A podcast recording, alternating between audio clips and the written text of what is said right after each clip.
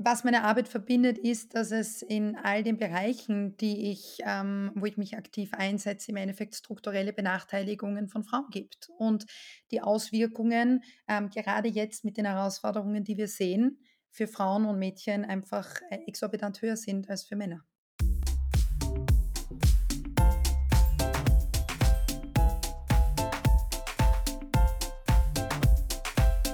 Welcome to my podcast.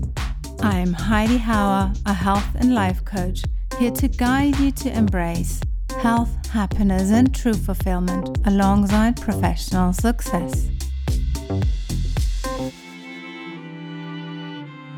Meine heutige Interviewpartnerin machte sich vor allem für die Sichtbarkeit von Frauen und deren Potenzial für Wissenschaft, Umwelt und Gesellschaft stark. Sie segelte auf einem Forschungsschiff mit 13 anderen Frauen über den Atlantik, um Mikroplastikforschung zu betreiben. Das heißt, die Auswirkungen von Plastik auf den weiblichen Körper zu untersuchen und Frauen im Sport und der Forschung sichtbar zu machen. Die überzeugte Feministin und Klimaaktivistin betreibt Aufklärungsarbeit, vor allem wenn es darum geht, die Auswirkungen der Klimakrise auf den globalen Süden und speziell auf Mädchen und Frauen sich genauer anzuschauen. Willkommen bei mir, Natascha Glanzer-Fürst. Hallo Heidi, es freut mich Hallo. sehr, dass ich heute hier sein darf. Danke für deine Zeit. Sehr gerne. So, wir haben jetzt schon ein paar Themengebiete gehört, aber was sind die, die dich wirklich am stärksten ähm, aktivieren, wo dein Feuer da, ähm, das Aktivistenfeuer, sagen wir es mal so, zu brennen beginnt? Und äh, wie kam es überhaupt dazu? Also warum sind diese Themen für dich relevant und warum setzt du dich dafür ein? Die drei Themenbereiche, die mich am meisten ähm, ja, anspornen, sind ähm, die Themen Klimagerechtigkeit und Frauen in der Forschung. Ähm, die sind einfach ganz stark miteinander verbunden. Also ohne Innovation und innovative Lösungen ähm, keine ja, Lösungen auch zum Thema Klimakatastrophe. Und wir werden auch dann noch darüber sprechen, die Auswirkungen dieser Klimakatastrophe sind ja besonders für Frauen und Mädchen ähm, verheerend. Jetzt kann man natürlich sagen, aha, ja klar, dass das Themen für uns alle sind. Ähm, mhm. Du beschäftigst dich auch schon vielen Jahren mit Feminismus. Mhm. Hat sich in dem Bereich vieles verbessert? Ist das was, wo man sagt, wir sind da jetzt über den Berg und es wird sowieso immer nur besser? Oder wie beobachtest du diesen ganzen Bereich? Mhm auch in der jetzigen Situation, wo ja auch das Thema Sicherheit und Frieden ähm, noch, noch viel präsenter geworden ist, ähm, vor allem in Europa, oder zumindest die Wahrnehmung, die davor offensichtlich, also hatte man irgendwie Scheuklappen ähm, für gewisse Themen. Also Frauen sind von diesen Themen auch einfach am meisten betroffen, weil einfach noch immer 70 Prozent aller Frauen weltweit von Armut bedroht sind. Das hängt eben damit zusammen, dass sie kaum Zugang zu Bildung haben, kaum Zugang ähm, dann eben zu, zu entsprechenden Jobs, die auch äh, entsprechend bezahlen. Und das ist quasi so eine Art strukturelles Problem. Also das beginnt nicht irgendwo und hört irgendwo auf, sondern es ist irgendwie, es zieht sich durch alle Themenfelder durch. Ähm, und das ist, glaube ich, ein, ein ein Thema, das der Feminismus ähm, in den letzten Jahren noch viel bewusster anspricht, ähm, wo es auch, also das Thema Bewusstsein hat sich verbessert. Mhm. Ähm, ich glaube aber auch, dass die jetzigen Krisen oder Herausforderungen, die wir jetzt sehen, uns auch zeigen, wie sehr wir wieder Rückschritte machen. Also das Thema gerade in Europa mit Homeschooling und Homeoffice hat vor allem Frauen betroffen. Ähm, da gab es oftmals gar nicht die Männer in dieser Diskussion. Ähm, da wurden zuerst die weiblichen Mitarbeiterinnen mit Kindern ähm, in, nach Hause geschickt oder, oder man dachte, man tut ihnen Gutes. Äh, das Thema häusliche Gewalt wurde in diesem Kontext fast überhaupt nicht angesprochen. Ähm, und äh, ja, jetzt die, die, die, Themen Sicherheit und Flucht, das sind einfach Fra Frauenthemen, weil Frauen, auch wenn sie auf der Flucht sind, einfach von sexueller Gewalt, ähm, von Vergewaltigung in Kriegsgebieten etc. massiv betroffen sind. Also das sind, du siehst, auch da wieder zieht mm. es mhm. durch. Die Klimakrise betrifft überdurchschnittlich stark die Frauen, du hast das vorher schon erwähnt. Ja. Ähm, warum ist das so? Magst du uns da die Zusammenhänge ein bisschen genauer erklären? Ja, gerne. Also zu, die, zu diesem Thema Klimakrise sage ich immer gerne eines vorab. Ähm, wir sprechen ja oft oder gerade in Europa spricht man immer über den globalen Süden und die Auswirkungen auf den globalen Süden. Ein Thema, das da oftmals vergessen wird, ist, dass einfach 80 Prozent der Weltbevölkerung dort leben derzeit. Ähm, und ich finde, das ist immer so, also da kriege ich immer ganz laut, wenn ich darüber rede, weil das einfach so eine plakative Zahl ist. Ähm, und wenn du dann von dieser Weltbevölkerung noch eben die rund Hälfte davon nimmst und sagst, okay, das ist einfach für Frauen eine besondere Auswirkung, es betrifft aber auch Männer im globalen Süden, dann ist das einfach ein, Gesamt, ein gesamtes riesiges Problem. Du hast gesagt, Frauen betrifft es besonders hart, stimmt, weil auch hier wieder ähm, diese strukturellen Prä Probleme wie Frauen haben keinen Zugang zur Bildung, Frauen ähm, sind besonders von häuslicher Gewalt betroffen oder allgemein von Gewalt, wenn ähm, die Ernteausfälle oder, oder es massive ähm, quasi Verminderungen in den Ernten gibt, weil sie einfach im globalen Süden 70 Prozent der Agrarflächen bestellen. Bedeutet, wenn weniger Ertrag, dann spüren das Frauen besonders. Sie sind ja auch die Versorgerinnen und, und kümmern sich quasi um die Ernährung der Familie. Und also auch da wieder strukturelle Themen. Ähm, Frauen können natürlich auch aufgrund des ähm, des Verdienstes oder des geringen oder der geringeren äh, Lohn ähm, oder Löhne weniger auf äh, quasi die Klimakrise reagieren, im Sinne von, die können sich technologische Lösungen oder andere Saatgut oftmals gar nicht leisten haben oftmals gar nicht die Möglichkeit, ähm, den Grund, den sie bestellen, also das Land, das sie bewirtschaften, überhaupt als Eigentümerinnen ähm, zu, zu halten.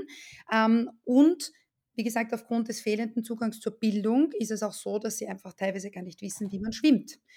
Ähm, äh, ich sage dieses Thema immer gerne oder bespreche das immer gerne an, weil damals ähm, bei diesem ähm, fürchterlichen, verheerenden Tsunami 70 ähm, Prozent der Todesopfer weiblich waren. Hm. Und also auch da sieht man Überflutungen ähm, und so weiter. Das sind die Themen, die die Klimakrise mit sich bringen. Dürren bedeuten Flucht, bedeutet ähm, unsichere Fluchtwege für Frauen, wieder das Thema von Gewalt ähm, auf Fluchtwegen etc. Also das ist auch da wieder ein, ein großes, ähm, ja, ein großes Thema, dass da, dass da, oder viele Themen, die miteinander zusammen die zusammenkommen. Ja. Mir ja. fällt ein Beispiel ein von einem anderen, ähm, von einer anderen Podcast-Folge, die ich mhm. aufgenommen habe im Zuge der Unseen Heroes Kampagne. Ja. Da geht es um ein Wasserprogramm mhm. und eben auch, dass Frauen zuständig sind, ähm, in Sambia in diesem konkreten Fall, einfach um Wasser in den Haushalt zu bringen. Und wenn das nicht funktioniert, die ganze ähm, Wasserversorgung und die da eineinhalb Stunden gehen muss, dann geht sie auch nicht in die Schule, dann hat sie auch nicht die Möglichkeit, was anderes zu lernen und so weiter. Also das war auch ein sehr spannender Fall, wie sowas eigentlich strukturell dann verankert ist, beziehungsweise im Umkehrschluss wenn man diese ähm, Wasserprogramme in den einzelnen Gebieten besser aufsetzt, und das macht eben diese Schweizer Organisation Wasser für mhm. Wasser, dann entsteht wieder mehr ähm, Gender Equality auch dadurch. Ja. Absolut. Also das sind ja genau diese Produktionsmittel, die du auch ansprichst. Also es ist dasselbe wie mit Brennholz. Also Brennholz und Wasser holen hat natürlich oder ist extrem ähm, verknüpft mit Waldsterben, Dürren und, und so weiter. Also in dem Moment, wo das, wenn du jetzt in Ostafrika dir anschaust, dass Frauen dort und Kinder, äh, also Mädchen und Frauen, zehn Kilometer im Durchschnitt für, zu Wasser, zum Wasser quasi zurücklegen müssen, dann bedeutet jeder Kilometer mehr, mehr Zeit, der ihnen dann für andere Themen fehlt. Und das ist natürlich vor allem für Bildung und, und, und ja. Weiterbildung. Also das ist, das ist wirklich ein, ein Riesenthema. Hm. Mhm. Wie hat die Mikroplastik in diesem ganzen ähm, Spiel ähm, ihren Platz gefunden, im Guten oder im Schlechten? Ja, lustig, weil du jetzt Plastik ansprichst, weil wir oft dazu neigen, dass wir dann Plastik in, insgesamt verteufeln. Ähm, Gerade zum Thema Afrika, also es gibt dort ohne Plastikkanister und so auch kein, kein, keine gewisse Versorgung. Wenn, also gewisse, oftmals ist Plastik durchaus sinnvoll. Ja. Ähm, das Mikroplastik, das mich aber auch in meinem Aktivismus tagtäglich äh, begleitet, ist jenes, dass wir ähm, sehen, wenn ähm, vor allem also Produkte, also vor allem Reifenabrieb aus der westlichen Welt ähm, dann oder auch aus der gesamten Welt einfach im Meer landet oder in Flusssystemen, die das wiederum ins Meer bringen ähm, und dass sich dann in weiterer Folge einfach auch von unserer ja, Konsumgesellschaft äh, quasi in irgendeiner Form in zuhauf irgendwo ablagert, ähm, das sich dann in weiterer Folge natürlich irgendwann im Organismus des Menschen wiederfindet.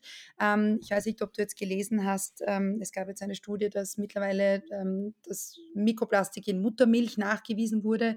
Ähm, und das ist jenes Mikroplastik, das ähm, böse ist. Also Mikroplastik an sich ist immer böse. Ja. und, und, mit dem beschäftige ich mich sehr und versuche da Aufklärungsarbeit zu betreiben, vor allem weil eben auch Frauen von diesen Mikroplastik-Chemikalien oder allgemein Chemikalien, die in Plastik sind, besonders betroffen sind. Mhm. Und das ist ja was, was eigentlich weltweit ein Thema ist, oder? Ich habe vor Kurzem für ein Unternehmen so ein Luftionisierungsgerät auch getestet Mhm. und der also ist auf sozusagen Nanopartikel ähm, da auch eingestellt und spürt das. Und äh, war ich jedes Mal auch selber schockiert, dass einfach das Fenster öffnen und, und sozusagen diese, ähm, was von der Straße reinkommt, dass das irgendwie alles Mhm. ähm, Ja. gespürt wird, also dass das wahrgenommen wird von der, von der Maschine. Ja. Es hat, wie gesagt, ja, auf die Frauen einen, eine maßgebliche Auswirkung. Und dadurch, dass wir Frauen ja auch äh, die Superpower haben, ähm, ein neues Leben in die Welt zu setzen, hat das auch auf die nächsten Generationen einfach maßgebliche Auswirkungen, ähm, weil gewisse ähm, Zusatzstoffe, die du im Plastik findest, einfach hormonartige ähm, Wirkungen im Körper erzeugen, ähm, was eben dann zu ähm, ja, äh, Fehlbildungen führen kann und und, ähm, Oder auch Unfruchtbarkeit wahrscheinlich. Unfruchtbarkeiten, genau. Mhm. Also, das sind wirkliche Themen, die die uns alle beschäftigen sollten und weshalb, ja, man sich, äh, dessen bewusst sein sollte, wenn man, ähm, Plastik, äh, das man vielleicht nur für 12 Minuten verwendet, wie die typische PET-Bottle, äh, an der nächsten Tankstelle oder wo auch immer kauft. Also, gerade wir im Westen haben die Möglichkeit, ähm, alternative Produkte, ähm, äh, zu zu verwenden und Single Use hat bei uns wirklich keine Notwendigkeit. Wir haben den Zugang zu sauberem Trinkwasser et cetera, et cetera. Ähm, deswegen bitte, bitte auch da, äh, ein Appell an die Hörerinnenschaft, versucht, äh, das so gut wie möglich zu vermeiden und und einfach nicht zu verwenden. Das Thema Frauen in der Forschung. Mhm. Was gibt es darüber zu erzählen? Hm. Ja, relativ viel tatsächlich. Auch hier wieder beginnen wir, äh, diesen Bogen zu spannen. Ähm, das Thema Mikroplastik hast du vorher angesprochen. Ähm, wir leben halt in einer Welt, die, ähm, von Männern für Männern quasi, ähm, aufgebaut oder strukturiert wurde. Das zieht sich in in eben allen, äh, Bereichen des täglichen Lebens durch. Das hat auch mit der Forschung zu tun und auch mit den Ergebnissen oder die Art der Art und Weise, wie Forschung betrieben wird. Ähm, wir kennen das oftmals, also ich ich nehme gerne das Beispiel, ich bin Rechtshänderin, du weiß ich nicht, ob also für gewöhnlich würde ich dir jetzt ich ich würde dir jetzt aufgrund mein des dieses gelernten Verhaltens automatisch jetzt irgendwas in die rechte Hand drücken oder irgendwas hinlegen oder davon ausgehen, dass es für dich passt. So. Das bedeutet, ich denke als Rechtshänderin. Männer denken als Männer. Das heißt, wenn du früher Erfinder warst und zumal, also wir wissen ja auch, dass Frauen oftmals nicht so den Zugang zur Bildung hatten, ähm, auch wieder strukturell geprägt oder zur Politik oder zu Entscheidungsgremien. Das heißt, es hat sich einfach historisch so entwickelt, dass viele Dinge für Männer konzipiert wurde. Ich möchte denen oftmals gar keine böse Absicht in the first place unterstellen, also das möchte ich auch einmal sagen.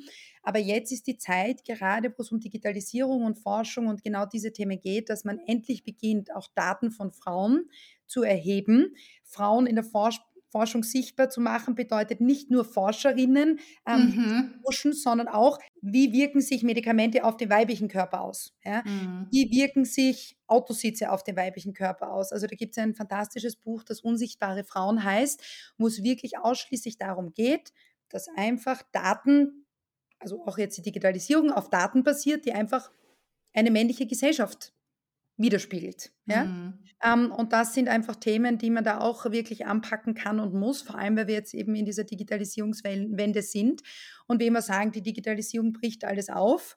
Das Thema ist halt, na, ist es nicht, wenn du dir diese ganzen, ähm, Siri und Alexa und Co. anschaust. Also, es kommt ja nicht von ungefähr, dass Assistenzjobs von weiblichen Stimmen eingesprochen werden oder gemacht werden. Also, das ist auch da wieder die Algorithmen haben wahrscheinlich eher weiße Männer, ähm, programmiert. Also Mhm.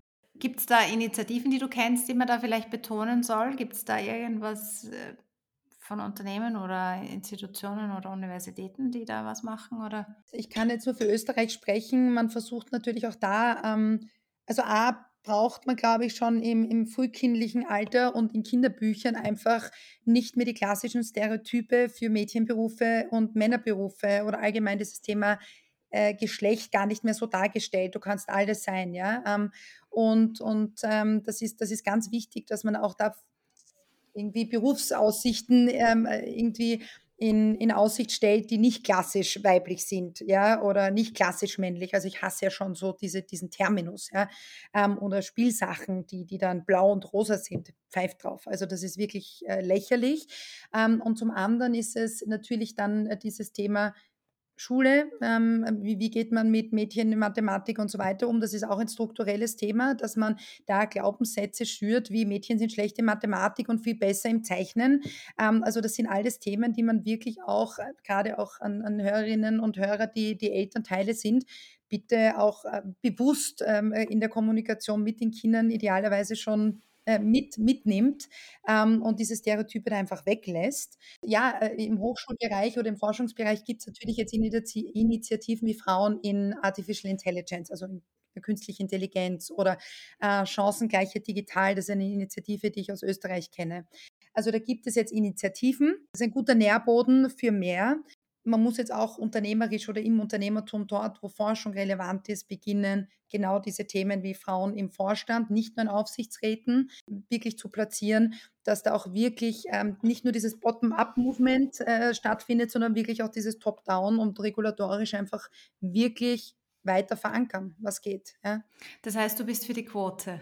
Ich bin sehr für die Quote. Mhm. Sie ist ein großartiges Mittel zum Zweck.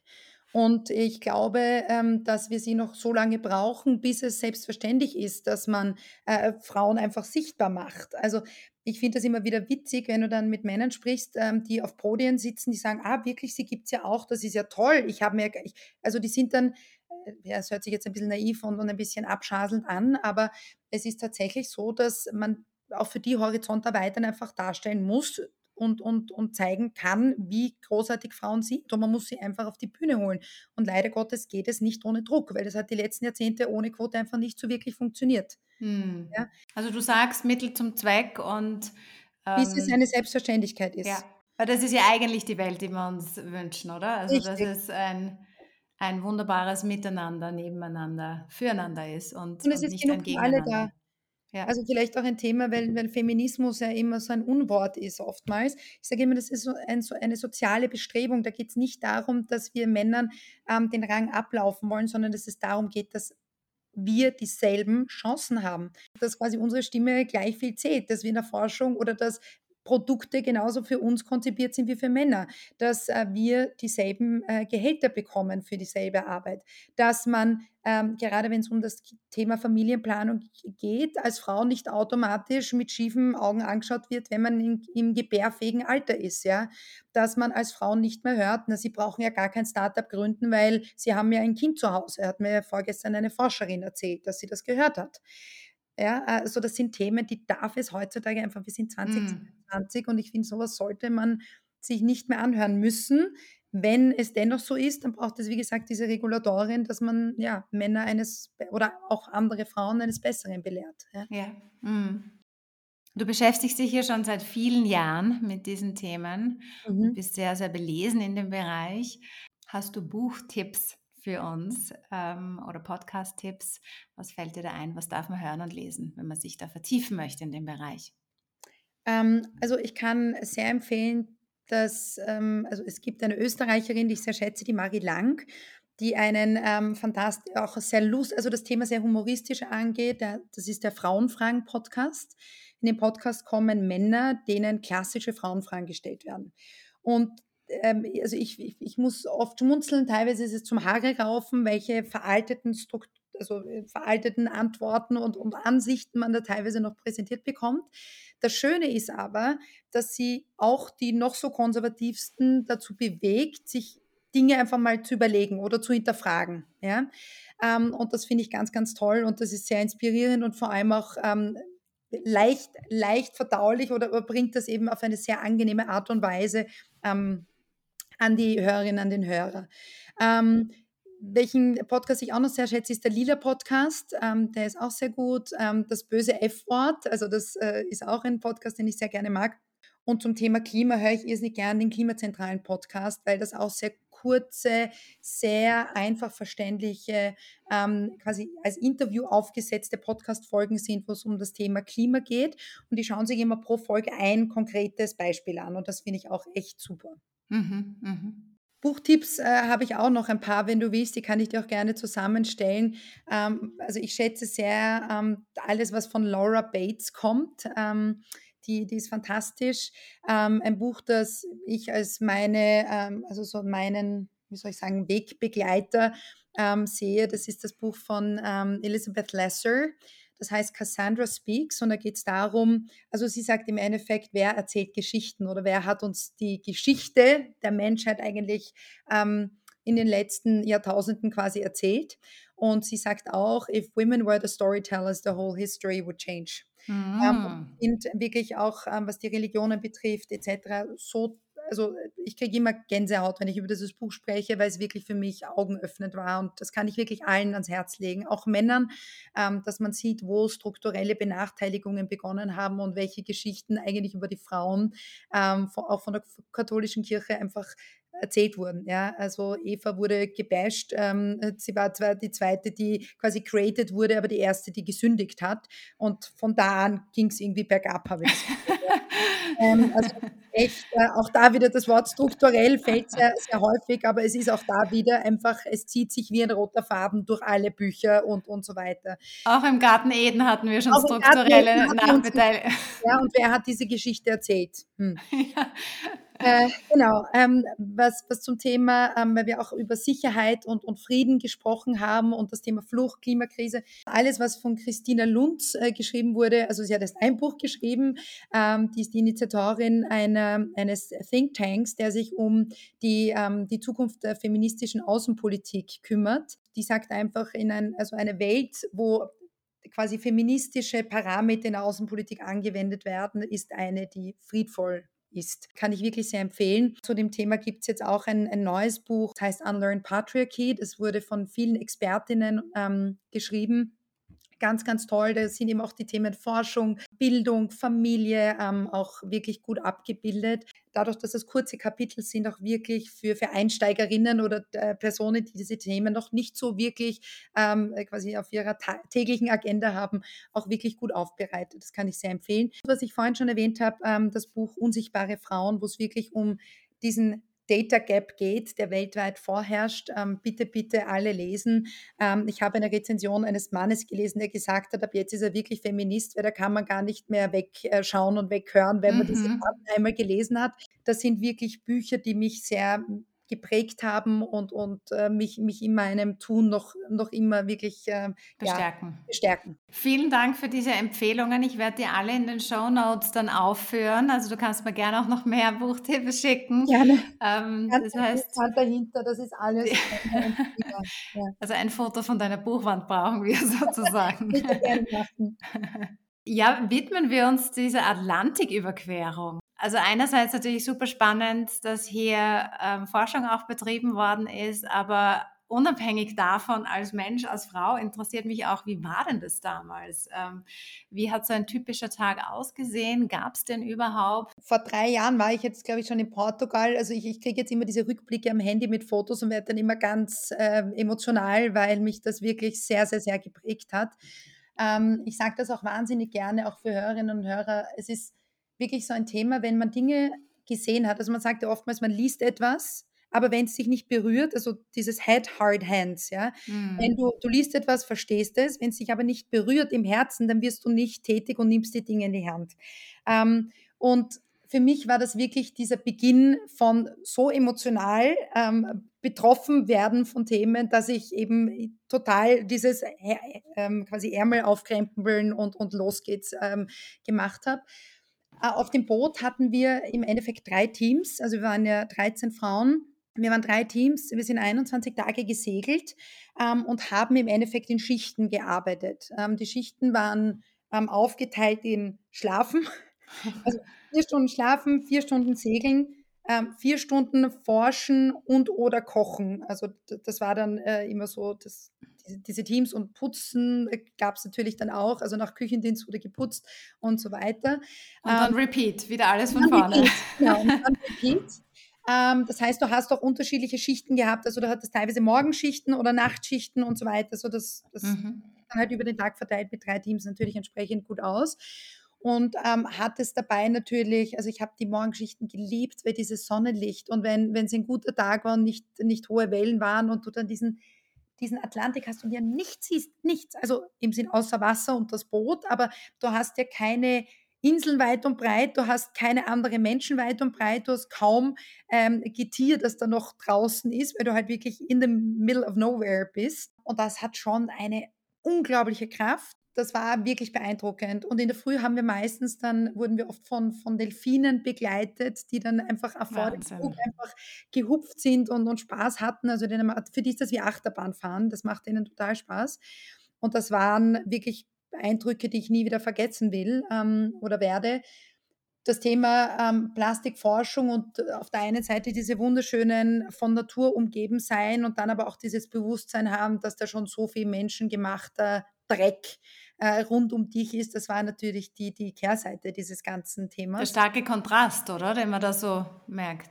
Der wirklich auch emotional bei uns sehr viel also ausgelöst hat. Also es gab einfach wirklich, ich erzähle es gerne, wir, wir haben ja unterschiedliche Forschung, also unterschiedliche Proben für unterschiedliche Universitäten ähm, genommen und, und mit unterschiedlichen Methoden äh, geforscht und gearbeitet zu Beginn war es wirklich so, wir hatten eine Art Vorschau eines, eines wirklich Top-Wissenschaftlers, ähm, der uns gesagt hat, wo wir ähm, quasi idealerweise segeln, damit wir in diese Mikroplastik-Kumulationszonen kommen, das sogenannte Gaia. Ja? Und er hat uns das vorhergesagt und zu Beginn waren wir echt euphorisch, wenn wir ganz viel Plastik gefunden haben. Weil das war ja unser Ziel. Plastik zu analysieren, damit wir Unternehmerinnen und Unternehmern und Politikerinnen und Politikern ähm, und, und so weiter, multinationalen Konzernen an Land sein können. Erst, also das geht so nicht mehr.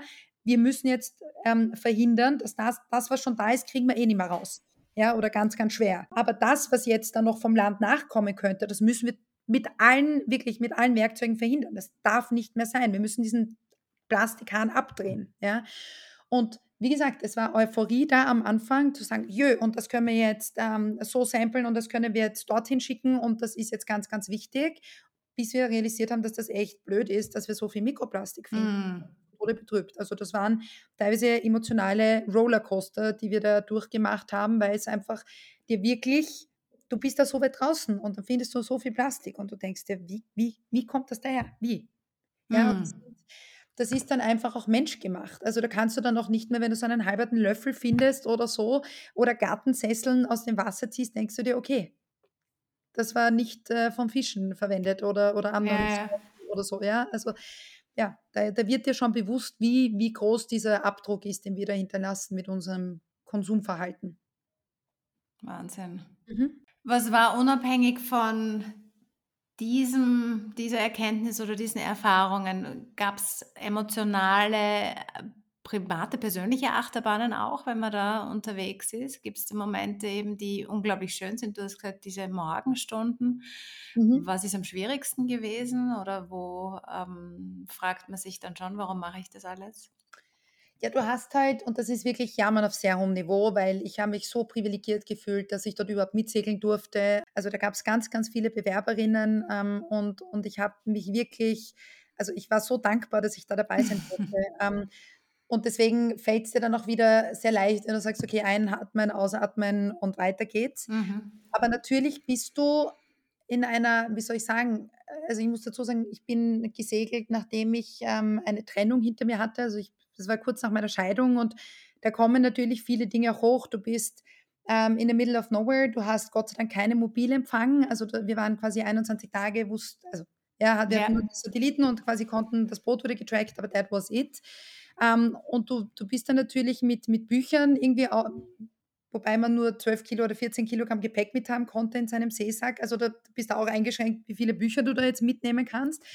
Ähm, es waren sehr viele Gespräche, die man natürlich führt. Mhm. Es ist mhm. eine andere Art von ähm, sich öffnen, weil du plötzlich mit wildfremden Menschen so äh, intim quasi, äh, äh quasi einen, einen Raum und du, du weißt, man muss zusammenhalten, weil sonst schafft man es nicht. Ja? Also wenn ja. da zwei Leute ausfallen und du dann quasi zwei Schichten am Tag machen musst, natürlich machst du es, aber der Zusammenhalt ist natürlich enorm wichtig. Ja? ja? Also das war auch sicher ein Learning, dieses, wenn man zusammenhält, gerade unter Frauen, ähm, dann, und es gab nein, keine Zickereien, bei dieser Frage wird man auch oft gestellt, mit 13, also mit 12 anderen Frauen, das war ja sicher, gab es ja Zickereien oder was weiß ich.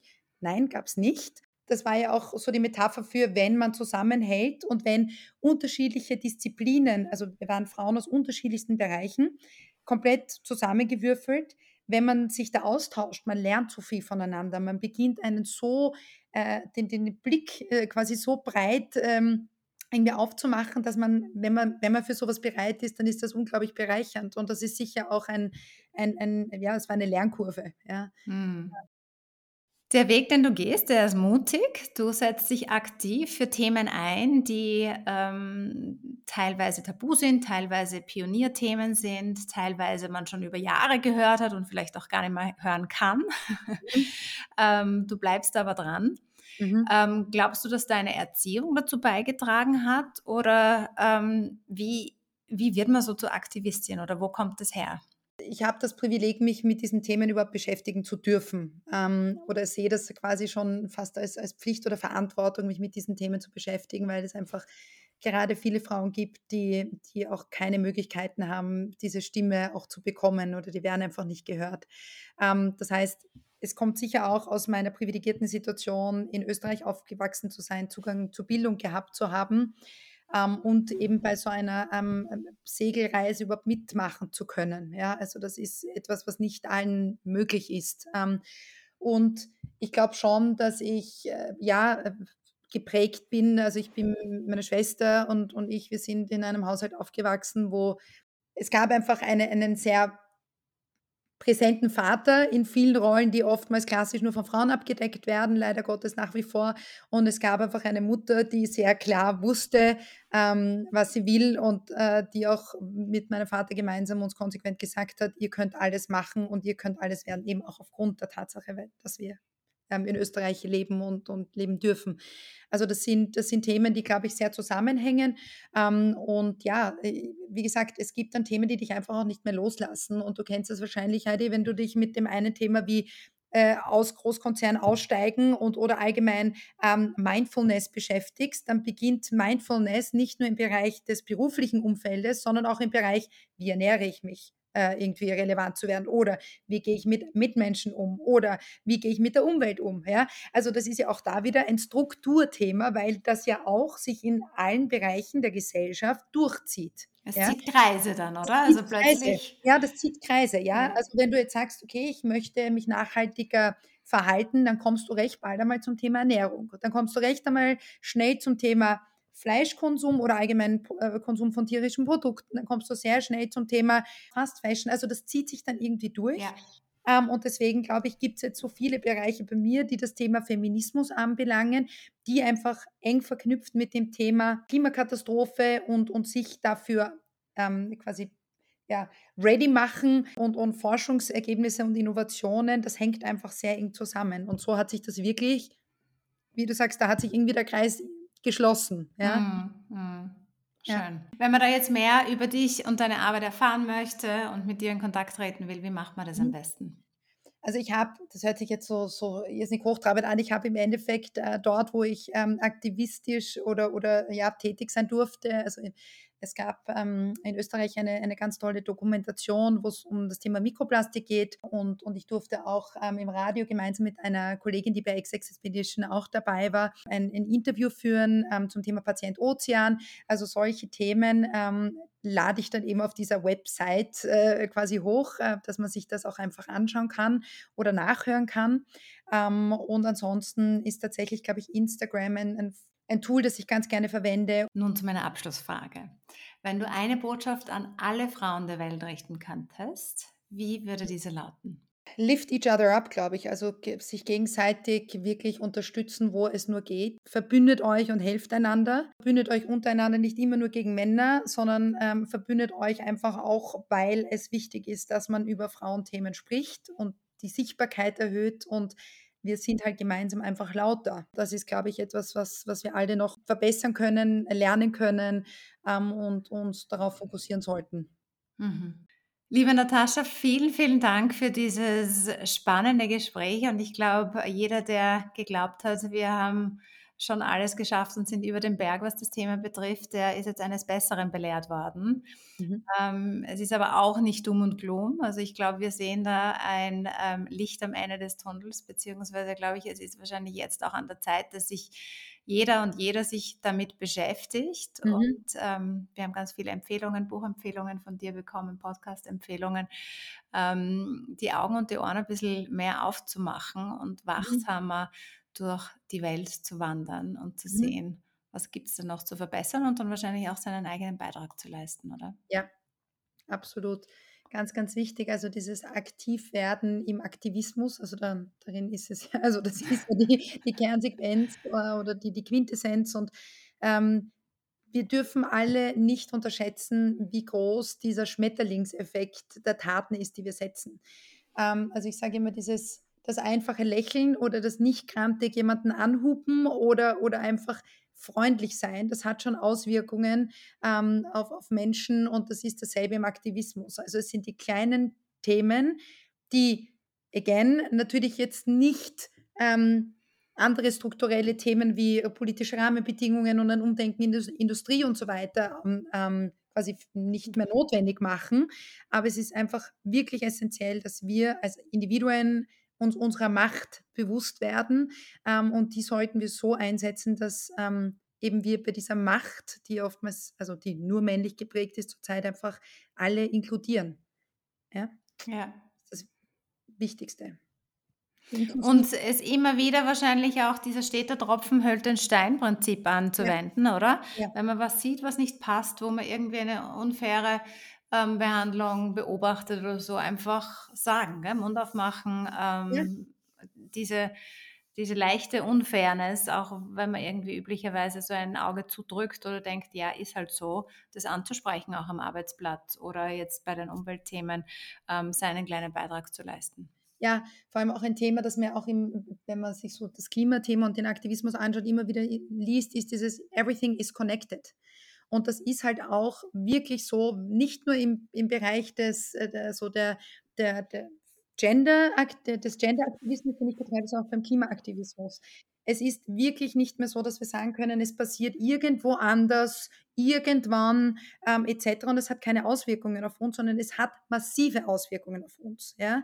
Und ähm, auf uns alle, auf unsere Gesundheit, auf uns, auf den Frieden auf der Welt etc. etc. oder auf eben dann äh, Kriege, die daraus entstehen. Und das, das äh, sollten wir alle wirklich vermeiden wollen. Ähm, und deswegen, und ja, beim Gender-Thema ist es auch so, in dem Moment, wo man das Leben einer Frau verbessert, verbessert man das Leben aller, weil einfach Frauen äh, die, die Enabler sind. Also in dem Moment, wo du da, dieses wirtschaftliche und, und dieses Wissen, vor allem, also vor allem das Wissen anzapfst, dann hast du diese Möglichkeit, ganz viel, ähm, ganz viele andere mitzunehmen. Ja? Und, und das hat für alle Menschen, auch für Männer oder alle, alle Geschlechter und, und alle Gender eine wirklich positive Auswirkung.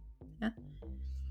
Vielen, vielen Dank. Ich glaube, da werden wir noch einiges von dir zu, zu hören bekommen, Im, im, positiven Sinne. Danke, ja, Natascha. Danke. danke dir. Alles Gute. If you enjoyed this episode, please subscribe, leave a review, and sign up to my newsletter for freebies and regular inspiration.